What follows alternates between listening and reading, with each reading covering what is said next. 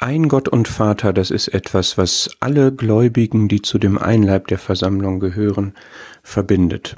Was ist damit gemeint? Einerseits kann man sagen, jeder Mensch hat seinen Ursprung in dem einen Gott, weil es nur diesen einen Schöpfer gibt, der jeden Menschen geschaffen hat, und in dem Sinne ist er auch der Vater, also der Urheber von jedem. Aber das ist nicht das, was hier gemeint ist. 1. Korinther 8 hat diesen Gedanken. Für uns gibt es einen Gott, den Vater, von dem alle Dinge sind. Aber im Epheserbrief ist doch eine andere Beziehung zu dem Gott und Vater deutlich. Und das beginnt schon in Epheser 1, Vers 3. Gepriesen sei der Gott und Vater unseres Herrn Jesus Christus, der uns gesegnet hat mit jeder geistlichen Segnung in den himmlischen Örtern in Christus. Das ist unsere Beziehung zu dem Gott und Vater des Herrn Jesus, der auch unser Gott und Vater ist. Und dass Paulus hier jetzt diese Kette von sieben Gliedern, die uns die Einheit schmackhaft machen sollen, mit diesem einen Gott und Vater aller abschließt, soll uns nochmal bewusst machen, wie wir mit allen Gläubigen in eins zusammengebunden sind, und zwar auch in dem einen Gott und Vater, den wir alle gleichermaßen haben. Und alles, was wir haben, haben wir von diesem Gott und Vater. Wir haben es in Christus, da ist dieser eine Herr, Jesus Christus. Wir haben es durch den Heiligen Geist, da ist dieser eine Geist in dem einen Leib. Aber da ist auch dieser eine Gott und Vater von allen. Und das ist vielleicht wie so eine Floskel, denkt man, weil fast jeder Brief mit diesen Worten beginnt, dass man an diesen Gott und Vater irgendwie erinnert wird und dass der vorgestellt wird. Aber denk noch mal drüber nach.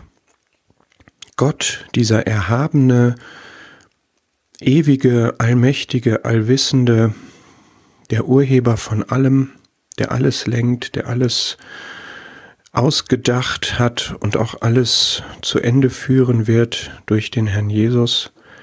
Das ist mein Gott, das ist dein Gott, das ist unser aller Gott. Und dieser Gott, so sagt Epheser 2, Vers 4, ist reich an Barmherzigkeit wegen seiner vielen Liebe.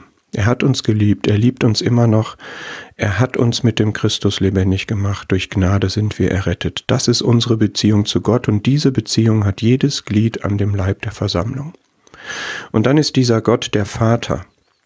Was bedeutet dir der Vater, dass Gott, dieser erhabene Gott, dass er Vater ist? Was ist ein Vater? 1. Johannes 3. Seht, welch eine Liebe uns der Vater gegeben hat, dass wir Kinder Gottes heißen sollen. Jedes Glied in dem einen Leib der Versammlung, jeder Gläubige ist ein Kind Gottes. Darin unterscheiden wir uns nicht. Wir sind unterschiedlich alt, unterschiedlich erfahren, unterschiedlich reif, aber wir sind alle Kind. Und für uns alle ist Gott Vater. Und jetzt schreibt Paulus hier in Epheser 4 weiter, da ist ein Gott und Vater aller, und er sagt jetzt, der über allen und durch alle und in uns allen ist. Das erinnert an Römer 11, an diesen Lobpreis, von ihm und durch ihn und für ihn sind alle Dinge, ihm sei die Herrlichkeit in Ewigkeit. Amen. Wir werden jetzt darauf ausgerichtet, innerlich, wenn wir das lesen und aufnehmen, dass wir wirklich alles in Gott dem Vater und für ihn und durch ihn haben. Was ist damit gemeint? Natürlich ist der Gott und Vater die Autorität über alle Menschen. Er ist es aber auch konkret über dich und mich. Epheser 2, Vers 10 deutet das vielleicht an. Wir sind sein Werk, geschaffen in Christus Jesus. Er hat uns gemacht und deswegen hat er Autorität über unser Leben. Er ist über uns. Es gibt eine Überunterordnung zwischen ihm und uns. Er ist zweitens durch alle. Das kann man nur bedingt von allen Menschen sagen, dass er durch alle ist, aber er benutzt dich und mich, um seine Wirkungen hervorzubringen, um sein Werk voranzutreiben. Das ist die zweite Hälfte von Epheser 2, Vers 10, dass wir geschaffen sind zu guten Werken, die Gott zuvor bereitet hat, damit wir in ihnen wandeln sollen. Das, was du und ich tun, das hat Gott vorbereitet, dass wir es tun sollen und wir tun das dann in seiner Kraft und nach seinem Willen. Deswegen ist der Gott und Vater durch uns alle. Wir sind seine Werkzeuge. Durch uns wirkt er. Und er ist auch in uns allen. Das kann man nicht von jedem Menschen sagen, es war, denn man reduziert das darauf, dass man sagt ja, seine Lebenskraft, sein Schöpfungsatem sozusagen ist in uns allen. Aber im Epheserbrief geht es eigentlich darum, dass Gott in den Gläubigen wohnt, dass die Versammlung sein Leib ist, in dem er existiert, in dem er wirkt. Und gerade wenn das uns auf die Gläubigen bezogen ist, was wahrscheinlich die richtige Auslegung ist, dann heißt das, dass wir seine Behausung im Geist sind, wie Kapitel 2 das formuliert.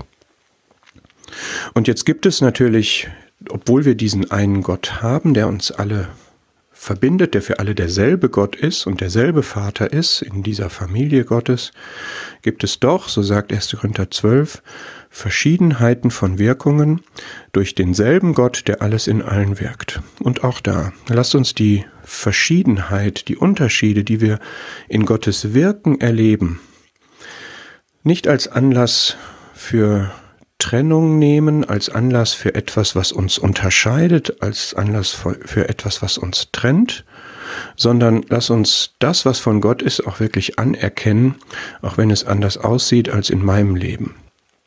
Natürlich gibt es das auch, dass Ungehorsam geschieht, dass man ein Wirken hat, was ein, ein menschlich eigenwilliges ist, was nicht das von Gott gegebene Wirken ist. Aber Paulus möchte uns hier so ausrichten, dass wir uns bewusst sind und den Fokus darauf legen, dass es einen Gott und Vater von allen gibt, denselben Gott, der alles in allen wirkt.